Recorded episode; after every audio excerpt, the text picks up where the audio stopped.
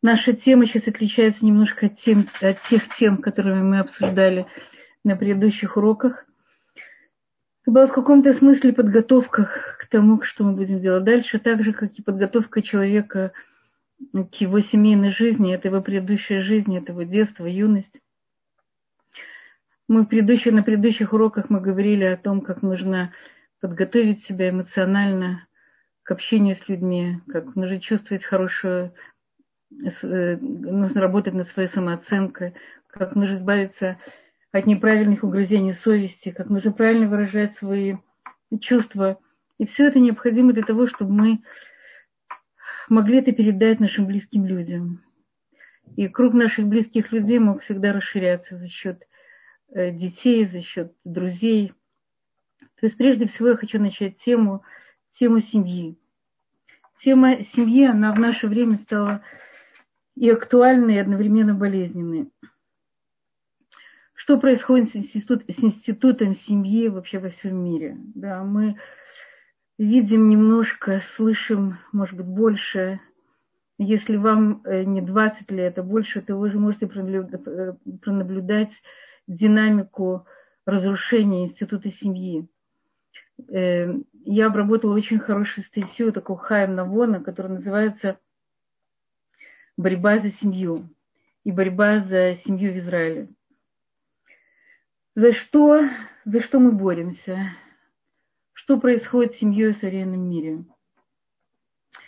Эм, можно сказать, что по официальным данным институт семьи разваливается, развалился. В общем, он идет к полному краху. По, по статистическим данным в, в России, сегодняшней России, из 100 семей 80 семей разводятся. В, в Америке, в Германии, в Германии – большое количество не женится. В Америке больше 60% разводов. Европа, Европа с каждым годом все уменьшается, уменьшается, потому что люди с одной стороны разводятся, с другой стороны они не женятся, с третьей стороны они перестают рожать детей, потому что дети мешают их развитию. То, что происходит в современной Европе, это, как сказал Хайм Навон, это полное уничтожение человечества. Э, что же, что же происходит? Почему такие очень тяжелые цифры? Что происходит с институтом семьи, когда это все началось?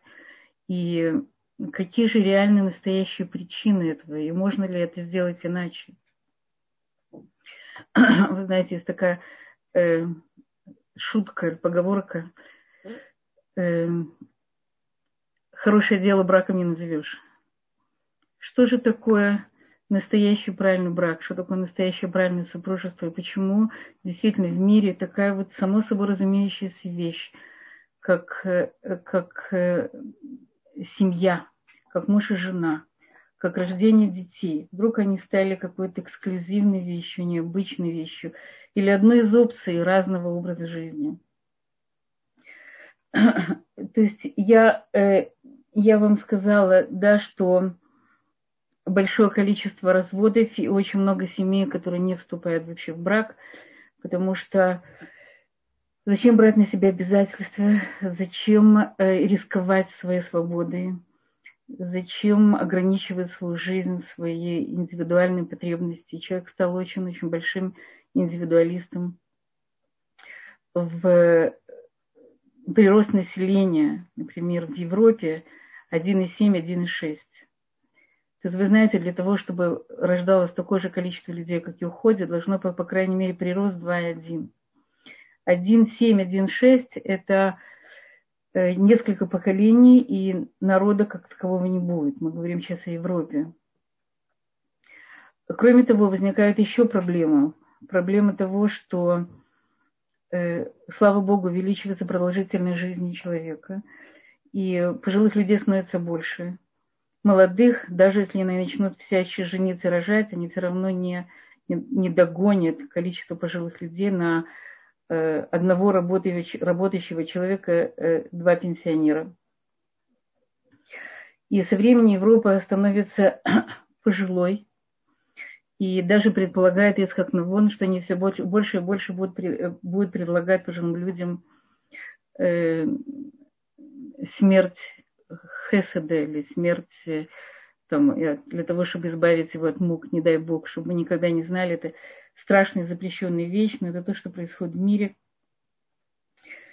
Э, Япония и, и Россия соревнуются по, по уменьшению количества браков и уменьшению населения.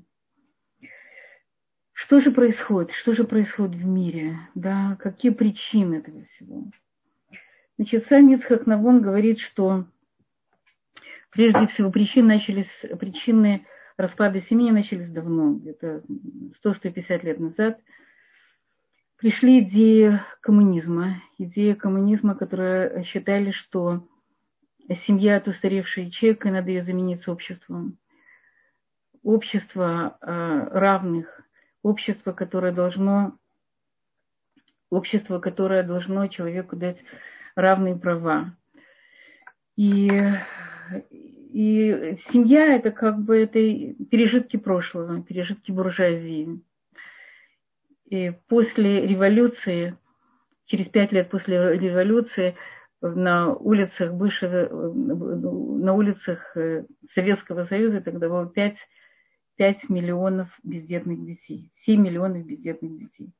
То есть это огромные цифры уничтожения семьи как ячейки. Понятно, это была гражданская война, это была революция, это было много убитых родителей, но при всем при том семья как таковая, она уже начала распадаться тогда. Вы знаете, что идея коммунизма с легкостью подхватили в Израиле. Я думаю, что по-настоящему она э, начала реализовываться в, в кибуцах. В кибуцах э, детей забирали от родителей, когда они рождались, и, они, и у них было Э, специальные места, где они жили, отдельно от, от домов родителей. И это было очень тяжелое испытание для своих самих детей.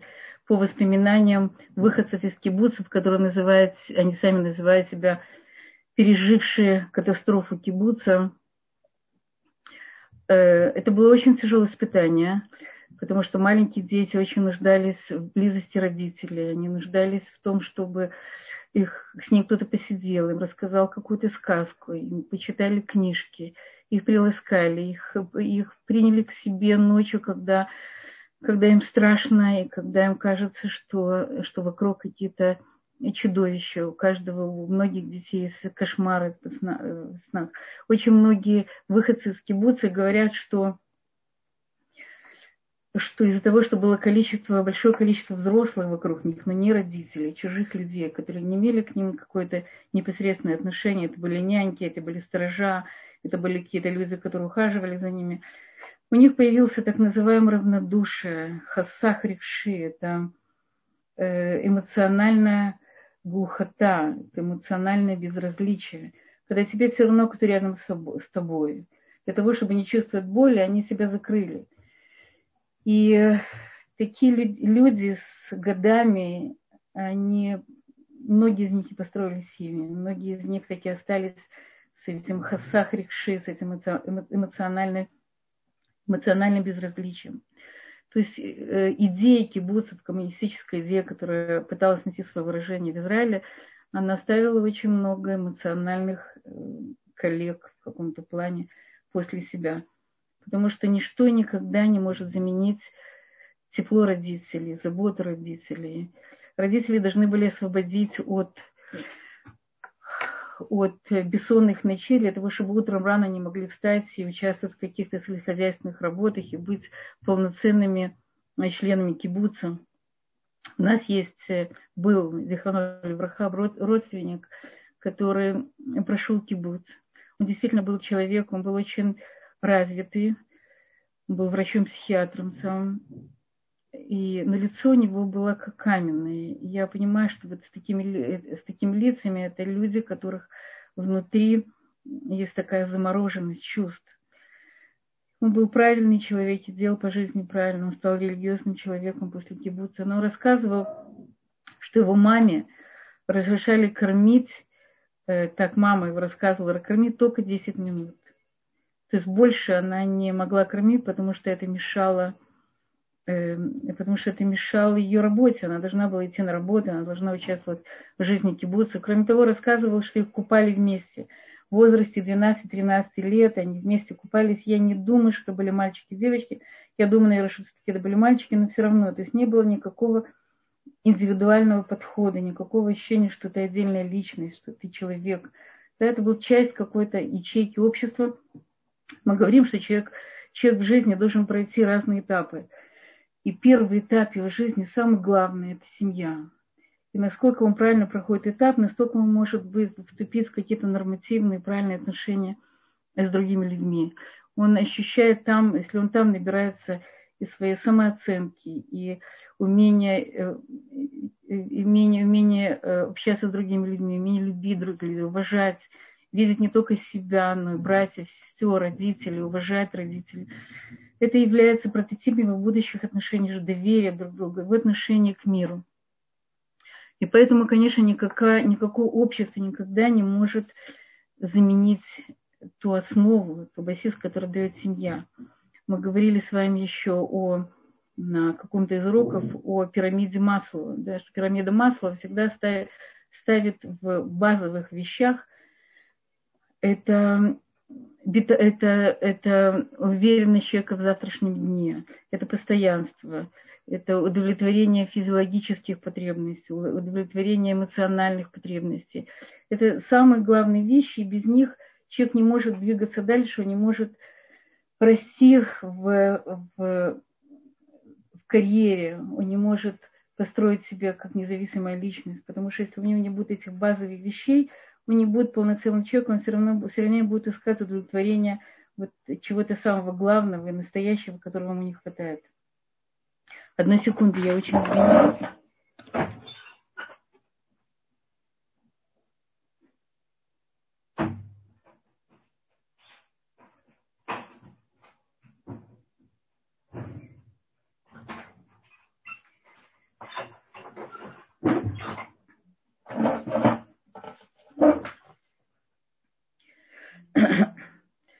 Поэтому, э, безусловно, роль семьи, она, э, она бесценная, невозможно ее заменить никаким обществом. Общество, общество может быть только последующей структурой, которая необходима человеку, если он действительно становится на ноги и вырастает в семье зрелым человеком. Э, это влияние идеи коммунизма на, на семью. Второй момент, который очень важный, который играет, сыграл роль на разрушение семьи как института, это индивидуализация человека. С одной стороны, мы говорили с вами, что мы живем в такое время, когда э, человек стоит напротив самого себя и решает самые главные проблемы своей жизни. Кто я, куда я иду, для чего я пришел в этот мир, мое предназначение, моя цель жизни. У него он меньше выживает, и он больше занимается какими-то самыми-самыми насущными проблемами своего существования. Но вторая сторона этого – это индивидуализация. Крайняя индивидуализация. Я, кто я, но я тот, который я хороший, или я еще недостаточно хорош, но я хорош для себя. У меня есть мои интересы по отношению к своему себе, у меня есть свой личный эгоизм. То есть в каком-то плане э, человек, который еще не вырос, потому что зрелый человек – это человек, который уже видит другого рядом. И это то, что происходит в современном мире, что люди заключают брак как два партнера. Знаете, я э, много учила психологию, читала книг по психологии. Последние 10-15 лет нет слова муж и жена в книгах о психологии – несмотря на то, что она говорит о семейных отношениях, есть слово партнеры. Да, то есть это не муж и жена, это партнеры, это два, два равных человека, которые, э, которые соединили свои судьбы, потому что это им по какой-то причине выгодно, потому что у них вполне возможно есть тяга к друг другу, вполне возможно, что у них есть возможность построить экономически благополучную семью, вполне возможно, что у них есть общие интересы – но это не, это не э, супружество до 120 лет, это не желание отдать себя другому. сделать все возможное, все возможное, чтобы вырастить полноценных детей. Да, это не какая-то э, самоотдача себя или желание, э, желание построить то настоящее, которое действительно может э, дать смысл существования тебе, твоему мужу, твоим детям и, в общем, выполнить главную задачу в этом мире. Это сотрудничество двух людей, которым которым, может быть, э, не очень легко быть одному, может быть, э, может быть, социум их тоже толкает к этому. Э, это известно, что известно, что в последнее время инициаторами разводов являются женщины. Женщины, как правило, причины причины для разводов, это даже несмотря на то, что они теряют очень во многом экономически, если они разводятся, хотя в последнее время чем помогает э, матерям-одиночкам, государство помогает. Это тоже может быть одна из причин, что они раз, раз, разводятся с большей легкостью, чем это было раньше. Но причина для развода женщин – это зависимость мужчин. Интересно, что мужчины больше подвержены Э, зависимость компьютерная, алкогольная, наркотическая, это, безусловно, не дай бог, женщины тоже могут, но мужчины, женщины, скорее всего, на ней больше ответственность, ответственность за окружение, за дом, за быт. Мужчины больше подвержены, поэтому уже измены мужские. В Советском Союзе алкоголизм, в, в Казахстане я читала большой процент – разводов из-за из э, вмешательства родственников в семьи. То есть это, безусловно, тоже, то есть в мое время знали, что 80% разводов, когда мы жили э, в Советском Союзе, мы жили в коммунальной квартире, никто из наших друзей тоже не мог жить отдельно от родителей, и 80% разводов было за вмешательство родственников, потому что родители, это разные поколения, им было очень сложно видеть, как живут их дети. Им казалось, что дети должны жить, как привыкли они, как понимают они. Вмешивались, им казалось, что их сын достойный большего, дочка достойна большего. И причиной большей части развода было вмешательство родителей. Э, интересно, что мужчины разводятся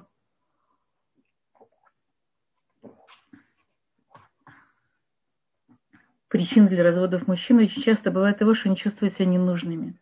Это очень интересная, это очень интересная вещь, что мужчина в современном обществе, если он не ведет в духовном плане, если он не живет э, религиозной жизнью, живет духовной жизнью, то ему как бы в материальном плане не остается особенно места. Я хорошо помню э, образ Э, слабых мужчин. Это то, что явило себя перед глазами в, в детстве, под, так называемые подкаблучные. Я гораздо меньше вижу в Израиле, хотя это тоже бывает. Э, подкаблучные – это слабый мужчина, который не находит себе места. То есть женщина в материальном плане, в бытовом плане намного сильнее и сообразительнее мужчины. Она практичнее, она э, может легче сориентироваться в жизни – если у мужчины нет э, роли духовного лидера, это то, чего не было в бывшем Советском Союзе, в Советском Союзе, то, то он чувствует себя никем и ничем. Он чувствует, что он намного ниже своей жены, что он намного меньше может. Он как бы не находил себе места. То, что происходит сейчас, безусловно, это что-то другое, чем, э, чем то, что я видела знаю, 40 лет назад – что происходит сейчас, женщины стали намного более независимыми. Это, наверное, это неплохое явление, потому что женщина больше узнает о себе, о мире, она больше в каком-то плане участвует в жизни общества.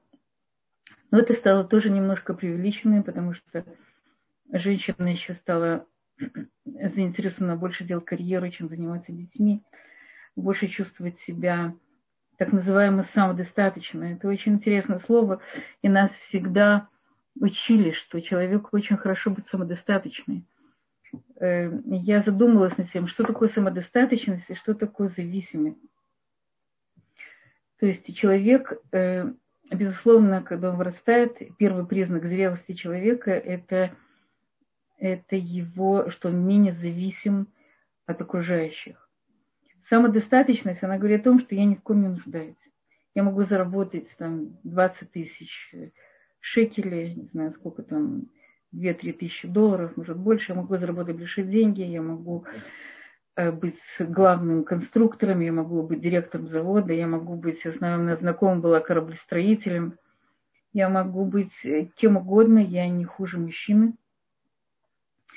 Она теряла в какой-то момент свою женственность, становилась, брала на, э, занимали мужские должности, строители, э, директоры крупнейших заводов. Это, это явление, может быть, оно было чем-то и неплохим в плане освобождения, как бы женщина, она чувствовала себя более уверенной в себе, она чувствовала, что она больше может. Но, безусловно, это стало влиять на семью, потому что мы не бесконечны. Каждый человек, он может какое-то ограниченное количество вещей, и это всегда влияло на, на дом, на э, отношения с детьми, отношения с мужем. Времени уже было не так много. Если жена уставшая приходила после работы, ей было уже не до детей. Муж очень э, во многом э, поменялись местами. Я знаю такую семью, которая немножко помогала им в вопросах шаломбайта, где женщина зарабатывала, она была хорошим программистом, а мужчина был на кухне, он готовил, он стирал. Если они оба готовы к таким ролям, они действительно могут поменяться чувствовать себя полноценно с этим – может быть, это какая-то, может быть, это какой-то даже удачный компромисс. Но большая часть мужчин, конечно, не готовы быть на кухне, не готовы заменить в быту женщину. Хотя, в общем-то, одна из причин разводов тоже это, это развитие технологий, когда мужчина стал более независимым, менее зависим от женщины. Э, его заменяют разные, разные технологические приспособления, ему не нужно Э, женская уборка, ему не нужна э, пища, он может спокойно ее купить, он становится, становится более независимым. К сожалению, брак разделился на несколько компонентов.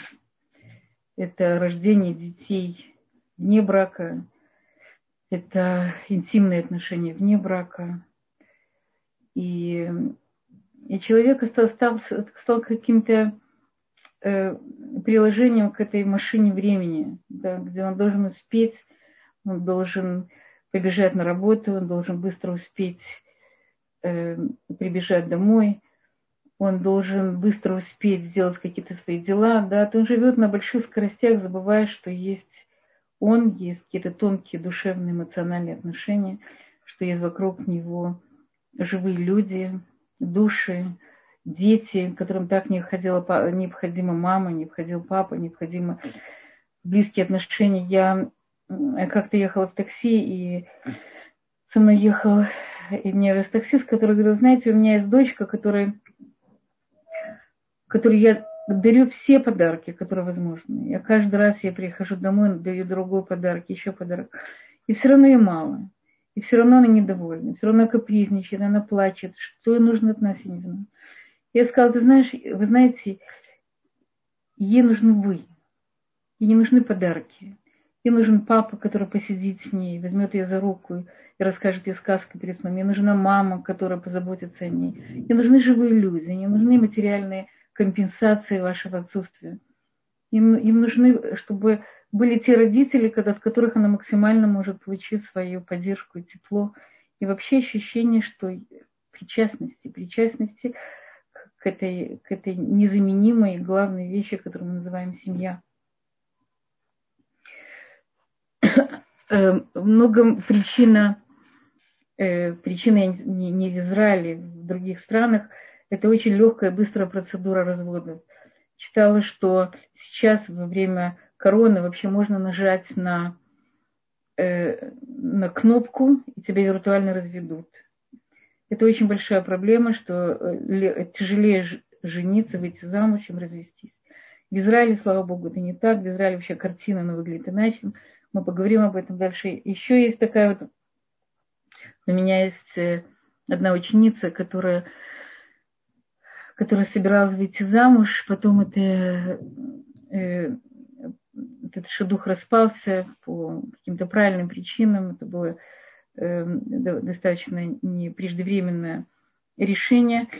И когда я начала с ней говорить, одна из э, важных причин, почему она хотела так замуж, и даже замуж за этого человека как можно быстрее, потому что она мечтала одеть какое-то очень красивое платье, которое она шла в альбомах, она уже знала, какой фирмы, и у нее была мечта вот именно этого платья. Как это не звучит странно, но иногда люди принимают на подсознательном уровне такое решение, потому что им хочется показаться перед родственниками, перед близким в каком-то очень красивом платье. Или они решают между собой, э, давай попробуем. У меня тоже есть такая пара, которая надоела уже быть одинокими, искать каких-то принцев или принцесс. И они решили, давай попробуем, хотя, в общем-то, достаточно мало между ними было общего. И они, конечно, достаточно быстро развелись. Большая часть разводов говорят, что первый год, когда еще нет детей, когда это самый сложный год э, для приспособления одного человека к другому, разница между мужчиной и женщиной, разница между их прошлым, между их привычками дает о себе знать, и нужно очень много усилий. Потому в еврейской жизни говорят, что первый год это очень важно, нужно вложить все силы, все свои знания, прибегнуть к какой-то помощи, если нужно, для того, чтобы построить настоящую базу, прочную базу для, для семьи. Эм...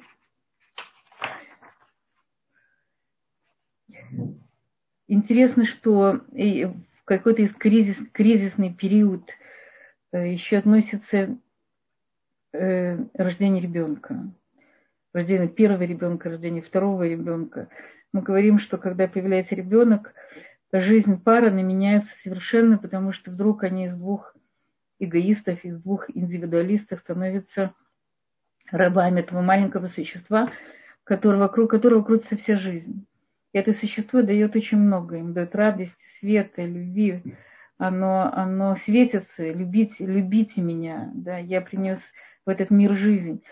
Но но родители часто сталкиваются с тем, что от усталости, от непонимания, э, муж чувствует себя лишним. Ему часто кажется, что жена его использовала только для того, чтобы родить ребенка. Сейчас ему никому не нужен. И это такой кризисный период, который тоже нужно знать, как правильно пройти. И, безусловно, иногда появление второго ребенка. Безусловно, в этот момент очень хорошо взять помощь, понимать, что э, в жизни бывают какие-то кризисные моменты, которые нужно уметь их пройти, прибегнуть к помощи правильных людей, консультантов, друзей, которые понимают в этом. Ни в коем случае не спешить с какими-то э, такими судьбоносными решениями. Э, еще есть э, период, который мы, мы знаем, Машбер Гиллер Баим, это кризис возраста 40 лет, когда э, супруги прожили вместе где-то около 20 лет – и они ощущают, что они что-то в этой жизни пропустили, что-то не потеряли. Да, у них были в голове, в голове была какая-то одна идея брака, брак оказался совершенно другим, и они пытаются восполнить то, что они упустили. Это такой вот часто бывает очень тяжелый момент, потому что за плечами дети, большие семьи. Этот кризис, кризис, как правило, бывает у больше мужчин – и этот кризис уводит, уводит этих отцов из семей, разрушаются семьи, дети остаются э, без, э, не, в неполноценной семье, очень страдают от этого. Мы говорим, что самые главные жертвы вообще разводов, развалов в семье – это дети прежде всего, потому что Раф Бойер когда говорил, что у каждого ребенка внутри сидит его отец и мать. И если они живут в мире – может быть, даже в относительном мире, но, по крайней мере, они как-то научились уживаться друг с другом, то, то отец и мать у него внутри э, живут в мире, и ему хорошо с этим. У него он чувствует, он чувствует спокойствие, он чувствует уверенность, он знает, что он не один. Э, если они ругаются или они разводятся, то это как бы две части его разрываются. Ему тяжело очень соединить их если родители умеют это сделать, даже если они разводятся, то это большое благо для ребенка. Если нет, то ребенок живет вот раз, раз, раз, разодранной душой на две части, потому что он не знает, кто он, куда он, где он, с кем он, он не понимает своей причастности, он не, не понимает, как относиться к этому конфликту. То есть это очень большая такая внутренняя эмоциональная трагедия детей. Поэтому нужно быть очень чуткими. Если действительно иудаизме есть возможность для развода, если действительно это необходимо, а бывают ситуации, когда это действительно необходимо. Надо знать, как это сделать, чтобы ни, ни в коем случае э, родители не стали, э, дети не стали, дети не стали жертвами родительских решений. Э, мы еще значит, мы говорили, что есть ситуации действительно, когда разводы необходимы. Например, есть понятие скрытые или открытые конфликты. Э, скрытые конфликты – это очень такая тяжелая вещь. Значит, конфликт, он висит в воздухе, но никто об этом не говорит. Это как в психологии было такое понятие «выведите слона из, из комнаты». То есть он существует, этот слон, никто не говорит. Да. Он слон занимает очень много места, и этот конфликт, он, конфликт, он очень ощутим, он реален, но он не, не высказан. И тогда дети от этого страдают еще больше. Иногда такие пары приходят к психотерапевту не по поводу своих семейных отношений, а по поводу проблем с детьми. Их вызывают социальные работники, их вызывают э, консультанты по воспитанию с разных учебных заведений, потому что с детьми начинает происходить что-то что не то. Что дети, они чувствуют э, своими тонкими фибрами, не чувствуют, что происходит в семье. Вы, мы говорили когда-то, что дети больше реагируют не на слова, а на, на невербальную информацию. Поэтому, э, поэтому, когда такая семья попадает к психологу, психотерапевту, прежде всего этот конфликт выносится наружу. И есть открыт, и, и, и тогда они пытаются его решить, если это возможно. Есть конфликты открытые. Открытые конфликты, они, они, может быть, немного лучше, чем скрытые, потому что дети видят, что, что происходит какая-то ссора, то есть она для них какая-то я, явная. Я помню, э, мы с мужем что-то о чем-то были не согласны, мы говорили, и мы вышли из комнаты, и мой сын смотрит нам вслед, ему было тогда лет 12, таким вот э, испуганным взглядом и говорит, папа и мама, вы идете разводиться. Помнит этот ужас на его, э, на его лице. Он вдруг увидел какой-то конфликт, и он понял, что э, дети, родители ссорятся. Если ссорятся, значит, они будут разводиться. Это было для него что-то очень страшное. Сказали, нет, нет, мы просто поссорились. То есть, когда ссорятся, есть понятие, что не обязательно разводиться, но не ссорятся. Но когда конфликты очень острые, очень тяжелые, они находятся постоянно в доме, то, может быть, для душевного здоровья не только родителей, не только родителей, но и детей, может быть, действительно стоит развестись, потому что это очень травматично ребенку видеть, как его родители ссорятся, ругаются, он не понимает, что происходит, его очень путает, путает это создает у него конфликт в его душе – и это вводит его в тяжелое эмоциональное душевное состояние. Потому что это, поэтому, поэтому такие вот конфликтные ситуации, с которыми нечего делать, люди очень разные, не могут найти общий язык, они могут являться причиной. Насилие в семье, не дай бог, насилие в семье является, безусловно, очень важной причиной для развода, если не дай бог ничего нельзя с этим сделать, потому что есть к этому лечение. Насилие в семье, в основном это насилие со стороны мужчин, это является нарушением, личностным нарушением, это одна из каких-то душевных, душевных нарушений, безусловно. Надо с этим делать сейчас во время, во время короны. Это стало очень большим бичем, когда люди находятся на небольшом участке территории у себя дома, вся семья. Одних семей это сплотило люди, которые жили хорошо, и которые умеют общаться друг с другом, какой-то был опыт навыков общения с, друг с другом, с детьми.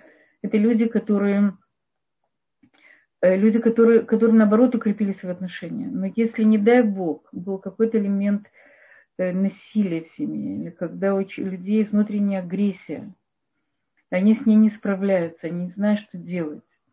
У меня есть, я почти каждый день разговариваю с несколькими женщинами, которые страдают от э, так называемого abuse, я их поддерживаю для того, чтобы их направить в разные места. Это, к сожалению, в разных кругах существует. Одна женщина позвонила и сказала, что я больше не могу так жить, что мне делать. Мы, мы на одном кусочке, в одной квартире небольшой, семеро детей. Я со своим мужем, и муж ничего не помогает, ничего не делает, только наоборот агрессивный. То есть коронавирус, он как бы усилил все и позитивные стороны, и негативные стороны семьи. И ситуация сейчас, конечно, очень, очень непростая. И тоже нужно, нужно применить какие-то свои творческие э, способности, найти какие-то варианты для детей, играться с ними, выходить тогда, когда возможно. Э, многие дети, семьи выиграли от того, что они больше вместе. Но, к сожалению, в семье, где есть проблемы, это только усиливается. Усиливается, потому что это агрессия, нет выхода, нет какой-то реальной работы, экономический упадок. Люди сталкиваются очень много друг с другом. Вы знаете, что это очень непростая вещь, когда муж и жена или вообще э, люди находятся друг с другом э, э, достаточно длительное время в в общении друг с другом. То есть у каждого человека есть какое-то свое жизненное пространство. Я говорила об этом, о, о персональных границах. И если эти пространства, все время человек должен отодвигаться, он все время должен пускать даже близких людей. У него нет личного пространства, он ощущает себя очень э, ущемленным, ему очень тяжело эмоционально, душевно. Поэтому очень важно выходить иногда, разговаривать, может быть, с подругами, слушать уроки, развиваться, делать какие-то вещи, которые возможно, не давать, не давать накапливаться вот этой вот негативной энергии, найти ей какой-то правильный выход. Эм,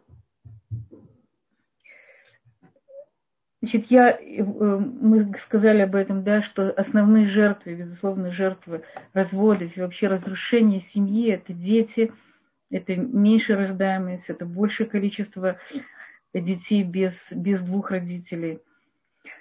Дети, которые растут в таких условиях, им намного сложнее успеваемость в школе, им намного сложнее в будущем построить хорошие семьи. Но, слава Богу, большая часть все-таки удается. Есть, есть социальные службы, есть э, душевные, душевные стойкость человека, который помогает им преодолеть сложности. Но мы, как родители, безусловно, должны сделать все, и мы, как, как люди этого общества, и как должны сделать все, чтобы, чтобы было как можно меньше разводов, как, меньше, как можно меньше оставленных детей в этом мире. Значит, что предлагает институт, какой институт семьи предлагает иудаизм? Прежде всего, для евреев брак – это цель творения – то человек приходит в этот мир для того, чтобы найти свою половину и выполнить с ней то самое предназначение, без которого он не может. То сказано, что э, в книге Берешит сказано, и оставь отца и мать свою, прилепись к своей жене, и будьте как, как одна плоть. И Раша говорит, что одна плоть – это родить ребенка. То есть воплотиться, соединиться в, в, в ребенке. А Рамбан на это говорит, что одна плоть – это как метафора, что они должны быть настолько близки эмоционально, душевно друг с другом, что они должны стать как один человек. И вот этот один человек под хупой, он становится единым человеком. И только тогда он может действительно выполнить то, что необходимо в этой жизни. И поэтому для, для нас, для евреев, это э, семья – это не просто удобство, это не просто экономическая выгода, это не просто удовлетворенность на каких-то каких наших базовых потребностей. Это э, прежде всего это необходимое условие для, для правильной жизни в этом мире. Человек, одиночество – это самая страшная вещь, которая может быть. И человек должен сделать все, чтобы не быть одиноким, найти ту самую половину, которая предназначена ему за 40 дней до того, как, как его душа, как его Э, мать забеременела. То есть то, то, ему за 40 дней э, выходит, сказано, Батколя, говорит, такая-то, такая-то, предназначена такому-то, такому-то. Значит, у каждого человека в этом мире должна быть его половина, с которой он может соединиться и выполнить то, то самое уникальное, единственное возможное для него, которое он должен сделать в этой жизни. Он должен, главное, перевести, перевести детей в этот мир. Он должен передать себя. Говорят, что даже если тоже по каким-то исследованиям, что, что семья сама по себе, с точки зрения Торы, это самое главное, что сама, два, два человека это неустойчивое сочетание. Для того, чтобы оно было устойчивым, должен быть третий. Третий это ребенок. Если у семьи, не дай бог, нет детей, то они заводят собачку, кошку, или дети уже уходят из дома, да, им нужен обязательно третий, который уравновешивал их, их, их отношения. Кроме того, дети – это огромное счастье. Это счастье, которое, которое с вами, в общем-то, всю жизнь, которое потом э, через э, заботу о своих престарелых родителей. У меня сейчас у соседки была очень-очень тяжелая корона, она была в больнице, и у нее восемь детей для МРА, израильтянка. И они сменялись каждый, каждый полдня, каждый день, каждую ночь приходили новые, другие дети и стояли возле нее, они выходили ее, слава Богу, она лучше себя чувствует, я с ней говорила сегодня. И она благословляет Всевышнего, благословляет своих детей, что она не одна, и что у нее есть такая необыкновенная поддержка в, уже в, в пожилом возрасте. Поэтому вся жизнь человека, она стоит на семье, она стоит на отношениях между мужем и женой. Как мы, мы говорим, что муж и жена – это проекция, проекция друг друга. И только так мы можем э, поменять себя, изменить, стать лучше, только благодаря тому, что у нас есть вот это вот единение, единение двух индивидуальностей, двух уникальных людей, которые приводят в мир еще много разных индивидуальностей и позволяют им жить и сочетать и общность, и индивидуальность в одной большой еврейской семье. И я думаю, что у нас уже осталось время на вопросы. Я была бы очень рада ответить. Я надеюсь, что я вас не очень напугала статистика. Мы с нашей стороны должны сделать то, что мы можем. Быть правильными людьми, стараться жить той жизнью, которую нам, которую нам сказал Всевышний, что она самая правильная, необходимая для евреев. И растить детей, выдавать их замуж, женить и жить самим правильной семейной жизнью. Если у вас есть вопросы, будем, буду очень рада ответить. Спасибо. Вы можете написать нам в чат, и мы озвучим ваш вопрос. И хотела задать такой вопрос, что любой профессии нужно учиться. А вот для того, чтобы построить семью, все как-то спонтанно идет, не, нет особенных навыков. Что вы можете посоветовать? Вы совершенно правы, что я помню, когда я вышла из школы, первое ощущение было, что я ничего не знаю. Меня учили очень многим предметам, и я ничего не знаю.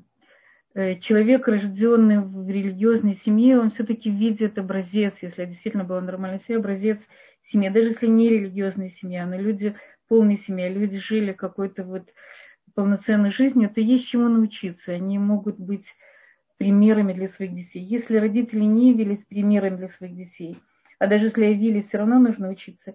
Есть очень много книг, есть учителя, есть уроки. Что такое правильная семейная жизнь, что такое правильные отношения между мужем и женой. Э, э, какими-то вещами мы уже с вами проходили на разных уроках. Какие-то я слышала, Эстер Финген дает прекрасные уроки. Я думаю, что очень много Э, известных лекторов дают уроки о том, как правильно строить семейные отношения и как быть хорошей женой, хорошим мужем. Потому что в наше время при таком количестве информации это не проблема, вопрос только работы над своими качествами. Это работа намного сложнее, чем просто, чем просто научиться чему-то. То есть работа над качествами – это то, что происходит в семье, это самая сложная часть вообще семейной жизни и вообще всей жизни. Но это часто одна из причин развала семьи, что люди э, не понимают, что такое быть хорошим мужем или женой. Спасибо. А, по поводу работы над качествами, если один из супругов, он да, готов что-то менять изменять, а второго вроде бы как все устраивает, и при этом начинаются всякие конфликты, недоразумения. Безусловно, очень хорошо, как два, когда два человека понимают, что какая-то проблема между ними, они могут прийти к консультанту семейному. Но если один готов, а второй нет, как правило, больше готова женщина. Мужчин действительно очень тяжело привести к консультанту, потому что у мужчин есть такое качество э, гордыня, которое больше развито у них, чем у женщин. Их тяжело чему-то научить, они уже все знают. Кроме того, они не верят, не верят психологов, не верят в разных. Это проблема не только у, у людей, которых вы знаете, это проблема большей части. И э, тогда нужно, чтобы женщина пошла, чтобы женщина сама пошла, и через то, что она будет меняться или что-то будет делать, она может измениться общая ситуация в семье. Нужно всегда делать то, что возможно. И бывает ситуация, когда идет женщина, а потом он видит, муж, муж видит, что она меняется, и что в семье меняется атмосфера, и он тоже идет к психологу. То есть очень важно, чтобы начать не опускать руки, сделать то, что возможно, и как можно раньше. Потому что иногда бывает, что уже поздно. Спасибо. И можете ли вы сказать в нескольких словах, в чем особенность еврейской семьи? Чем она отличается от обычной семьи, кроме того, что мы сказали? Дети? Очень хороший вопрос, потому что я действительно не сказала самым главным, о ценностях. Самое главное – это ценности. Да? Система приоритетов, то ради чего, цель жизни. Это самое главное. Если у людей ценности служить вместе Всевышнему, если ценности построить правильный еврейский дом, э, мицвод, шаббаты. Это все вещи, которые объединяют семью. Единые ценности, един, единая цель, единое понимание мира, это то, что мы называем ментальность. Это все очень объединяет семью.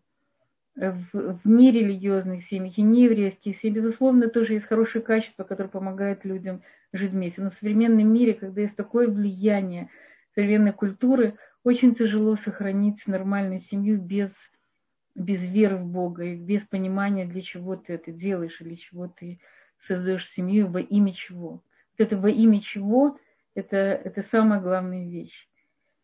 Ко мне как-то пришла одна женщина, она была не еврейка, она пришла по поводу психологической помощи. Ее вопрос был не ее семейные отношения, ее вопрос был, что ее любовник – ушел от нее к другой, как ей преодолеть эту, эту проблему. Я не могла работать над этим, я работала над чем-то другой с ней, она была не еврейка. Я, э, если бы это была еврейка, я бы не могла ничего сделать, потому что э, она не имеет права жить с мужем, если она ему изменила. В общем, там очень сложные логические вопросы. Но влияние мира, оно настолько растленное, настолько сильное, мир настолько загрязнен, что очень тяжело сохранить вот хорошую традиционную семью без идеалов, без веры в Бога, без понимания смысла, для чего мы это делаем, для чего мы живем, для чего мы растим детей, не спим по ночам, что мы в это вкладываем, что мы, главное, передаем нашим детям, да, что мы можем передать. В свое время наши родители, мои, моего мужа, говорили, что мы евреи, что вокруг нас – много антисемитизма. А мы говорили, не, ну что, они говорили, вы не женитесь на неевреях, только на евреях. Но пока мы сами к этому пришли, у нас ничто не, убеждало. Потому что, слава Богу, Всевышний берег, и мы поженились. Э, да, мы как бы еврейский брак, но, но Всевышний берег нас. Но передать просто, если люди просто живут хорошей жизнью, евреи – передать, почему они должны жениться на еврейке, почему они должны жить такой жизнью, должны беречь свою семью, очень сложно, если нет веры, иде, идеалов, понимания и, и учебы, самое главное. Спасибо большое. Если у кого-то еще есть вопрос, вы можете написать нам в чат. В принципе, вопросов я пока больше не вижу. Если у вас есть что-то еще добавить, у нас есть еще 8 минут до следующего урока. Следующий урок да, это да. на тему репатриации в Израиль. Эм, э, что я хотела... Известно, что в, в Европе, в Америке огромное количество одиноких людей. В Израиле ситуация она намного лучше. Израиль даже не религиозный, Израиль намного более семей, семейственный. В Израиле даже идет такая удивительная вещь, это э, я не сказала об этом, да, я говорила обо всем мире, что в Израиле э, в, в нерелигиозном мире 30% разводов, в религиозном 13%. К сожалению, эта цифра все время увеличивается – Э, очень мало детей, рожденных вне брака, и увеличивается, и прирост населения он все больше и больше. Даже сейчас в нерелигиозные еврейки рожают трое и больше детей. Среди религи... в, в, в отличие от арабских женщин, арабские женщины когда-то, знаю, там 20 лет назад их, их среднее количество детей у них было 10, сейчас трое. То есть идет явное уменьшение количества детей в, религиозных еврейских семьях, по-моему, 6-7 детей, не могу сказать точно, это не точная цифра. Но ситуация в Израиле намного, намного благополучнее, чем во всем мире, хотя все равно есть очень большое влияние западной идеологии, западного отношения к миру, к миру э, западного отношения и количество разводов и количество не зарегистрированных браков, она тоже увеличивается, но наша ситуация намного-много лучше, чем, чем во всем мире, за счет того, что сам Израиль очень семейный, очень, очень э, родственный. У людей очень близкие, теплые отношения между друг другом. Еврейская мама – это всегда еврейская мама. Она религиозная или нерелигиозная, она всегда даст своим детям как можно больше. Я когда-то, когда, когда рожала кого-то из детей, там была абсолютно далекая от религии женщина, которая была, родила шестого ребенка. Она очень любила детей, они были, в общем, достаточно хорошие родители. Но, конечно, со временем, если э, э, нужно очень себя все время себя все время подогревать какие-то свои ценности, потому что влияние, очень-очень большое влияние через средства массовой информации, которые пропагандируют какие-то совершенно другие ценности, влияние через, через книги, через людей, через какие-то вещи. Поэтому нужно как бы держать все время себя в какой-то правильной форме, понимать, что семья – это абсолютная ценность, и без нее, то есть это самая большая проблема современного человечества, это огромное количество одиноких людей, которые или не женились, или развелись, или, не дай бог, вдовы. То человек не должен быть один. Нехорошо быть человеку одному – это главное правило, и это очень важно, потому что э, говорят, что есть разные виды одиночества, что самое тяжелое одиночество это эмоциональное, и не дай бог можно быть одинокими в браке, но желаю вам, чтобы вы никогда не были одинокими, чтобы вокруг вас были близкие люди, и чтобы вы реализовали свое, то настоящее, для чего вы пришли в этот мир, и чтобы на душе всегда было светло и хорошо, и чтобы мы могли дать то ценное, что в нас есть, передать другим людям, передать детям. И интересно, что э, замечено, что даже если нет своих, своих детей, генетических детей, которые мы как бы хотим э, видеть продолжение самих себя, то многие родители усыновляют, удочеряют других детей – и они для них становятся такими же близкими, как родные, они передают себя через них, и это не имеет такого очень-очень большого значения. Потому что даже если они передают свою генетику, они передают себя, свои способности, свою любовь, какую-то частичку своего я, и это очень-очень много.